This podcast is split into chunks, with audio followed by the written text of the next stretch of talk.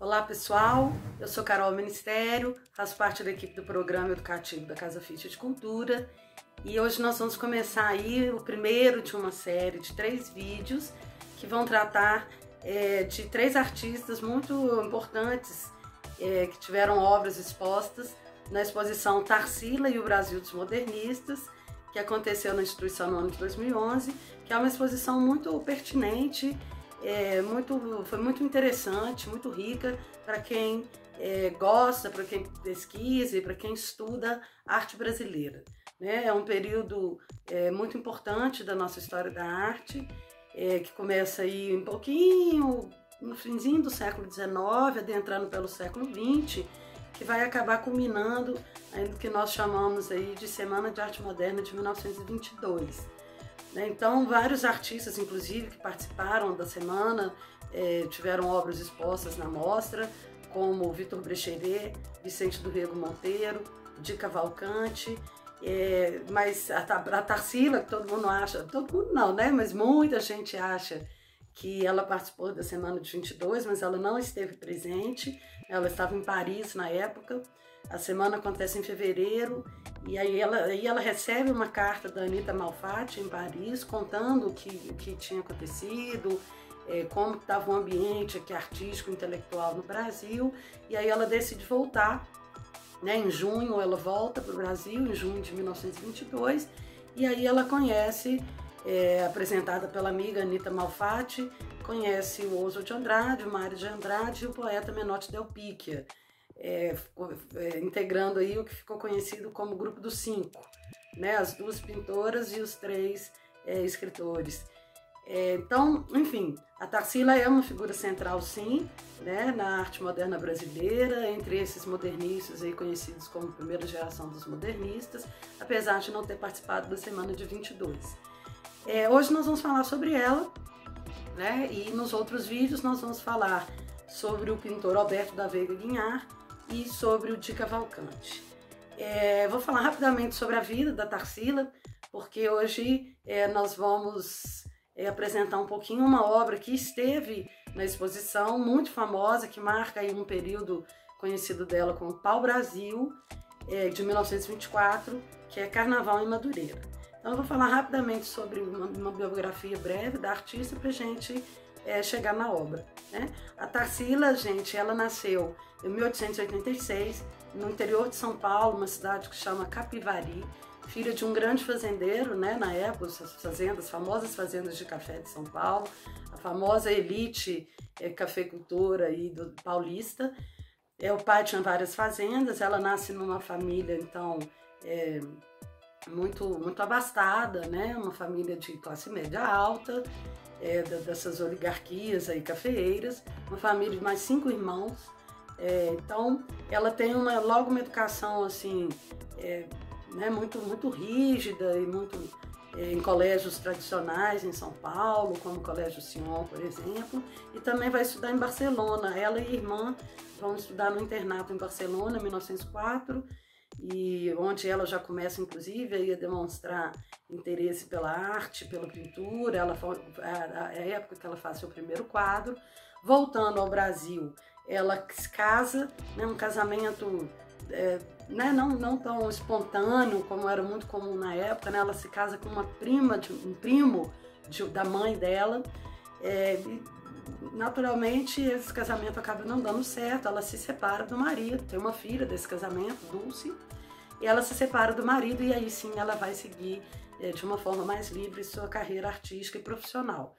Ela frequenta aí os, os estúdios, as aulas com Pedro Alexandrino, né, um famoso artista na época, foi até aluno de Almeida Júnior, é, e aí onde ela começa a ter contato com essas primeiras técnicas, ainda assim é, acadêmicas, né? esses modelos acadêmicos, é, paisagem, natureza morta.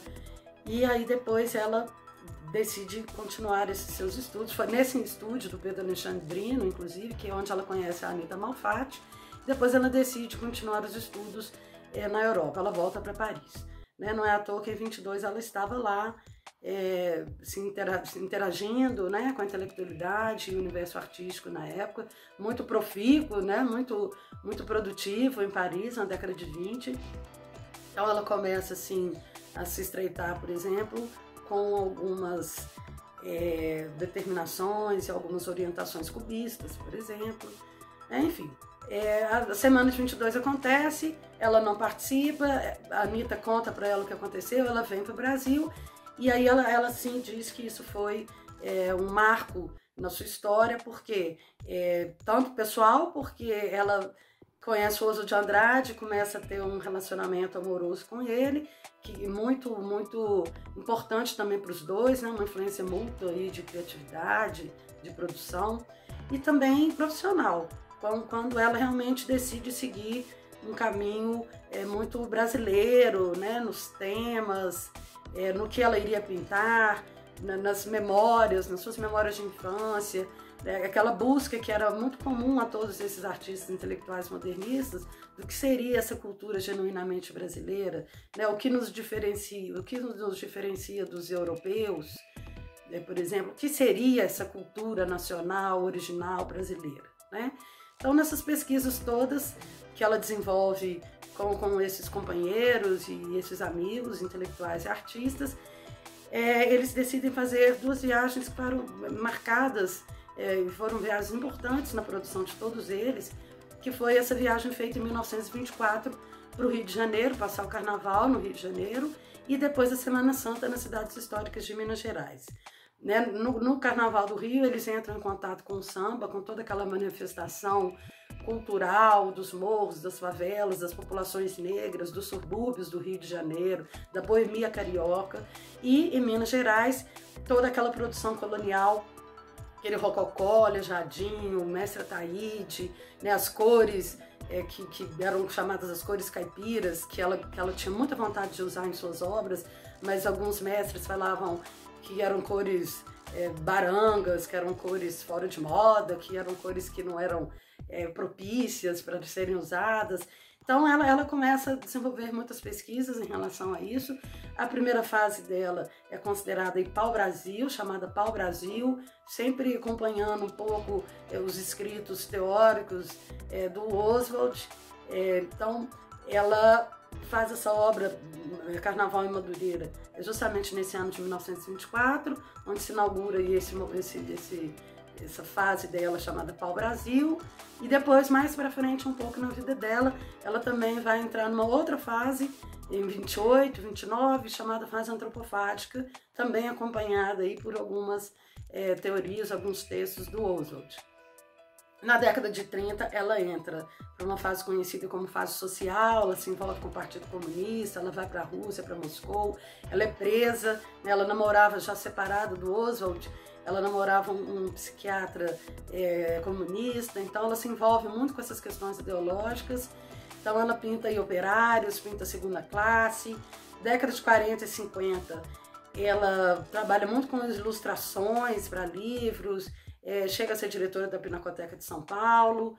É, na, na primeira Bienal de São Paulo, em 1951, ela, ela, ela participa, é, em outras bienais para frente ela é homenageada, na Bienal de Veneza ela também é, é homenageada, então ela teve uma carreira realmente muito produtiva, muito reconhecida ainda em vida, né? E falece em 73, é, tendo deixado aí uma, uma produção muito, muito rica, é, até hoje muito estudada, né? Hoje é considerada como uma das grandes realmente artistas brasileiras, é, exposições com retrospectivas de sua obra importantíssimas, muito visitadas. Né? Então, sem dúvida nenhuma, é uma das grandes é, artistas, uma das grandes pintoras do Brasil. A obra que nós vamos falar hoje chama-se Carnaval em Madureira, que é a partir de anotações que ela fez nesse carnaval que ela passou no Rio de Janeiro. É, Madureira é um, é um, bairro do subúrbio carioca, muito tradicional, o bairro da Portela, né? Afinal de contas, onde o samba tem sim uma tradição muito forte. Então ela ela na obra nós já podemos perceber sim esse morro, né, com as casinhas, como se fossem essas casas da favela, é, esse ambiente, né? Para ela, esse ambiente dos morros e das favelas, as manifestações culturais desses ambientes seriam realmente as manifestações genuínas brasileiras, né? Provindas aí das populações afro-brasileiras. Isso seria nossa originalidade cultural. Né? Essas manifestações que nos diferenciariam das da cultura europeia, por exemplo. Né? Então, ela, é, na questão do estilo, nós podemos, além do, para além do tema, é, no estilo nós podemos perceber uma influência cubista, né, através das formas muito geometrizadas, é, o, o, telhado das casas muito retangulares, é, triangulares, as casas muito retangulares, as formas humanas curvilíneas, né, arredondadas, então nós podemos sim ver um pouco da influência do cubismo, pouca perspectiva, né? sem quase nenhuma perspectiva. É, então, também um pouquinho já, talvez seria um prenúncio da sua fase antropofágica, mais ligado ao surrealismo, com esse, esse pão de açúcar estranho aí atrás, nas, na, na, quase no último plano da imagem, são as pedras como se uma pedra tivesse equilibrada a outra. É, depois a própria artista diz que são pedras é, que ela lembra do seu inconsciente, da região, da sua região no interior, que tinham essas pedras na região de Itu. Né? Então ela já não põe, ela já não se preocupa mais em retratar, por exemplo, o pão, da, pão de açúcar de uma forma é, realista. Né? Então ela já está aí trabalhando com imagens oníricas do inconsciente também. Agora, o que chama muita atenção nessa obra é essa Torre Eiffel aí no meio, né? Como se fosse uma protagonista é, da cena. É, houve uma grande discussão, especulações do que ela estaria representando. É, primeiro houve uma ideia de que ela estaria representando a própria Tarsila, que vinda de Paris, deslocada aí do seu ambiente natural brasileiro, do seu ambiente é, originário, que é o Brasil, através das influências francesas. Outra interpretação poderia ser de que como assim as vanguardas europeias, a França, as influências francesas e europeias poderiam conviver tranquilamente com as influências e as, e, e, e as manifestações culturais brasileiras, né, tipicamente brasileiras, afro-brasileiras. né?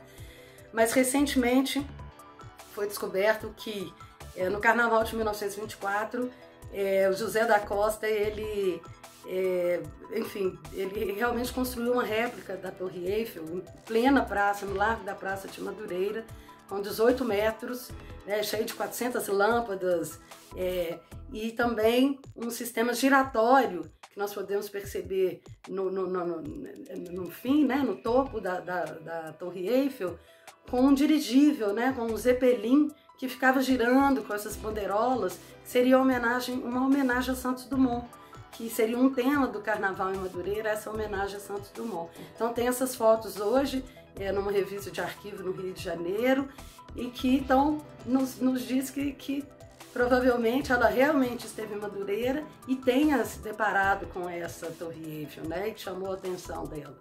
Então é uma obra é, que marca essa produção da Tarsila realmente moderna. Antes ela já tinha feito uma outra obra que marca mesmo, que chama a Negra, de 1923, mas essa obra, junto com o Morro da Favela, marca essa fase bem pau-brasil, que ela em busca do que seriam essas raízes é, brasileiras, mas também é, se, se, bebendo, né, se utilizando dessas influências das vanguardas europeias nessa obra, principalmente do cubismo. Né? Na Europa, ela, ela estuda com um grande mestre cubista, o Fernando Leger, então ela, ela mistura aí o tema, um tema brasileiro, talvez com uma estilística é, de, de, das vanguardas europeias, assim, dessas influências europeias, né? Pessoal, gostaria então de deixar o convite para vocês ficarem ligados nos próximos vídeos. O próximo eu falarei da obra de Dica Valcante e o terceiro sobre Alberto da Veiga Guinhar, tá bom? Tchau, tchau, até a próxima!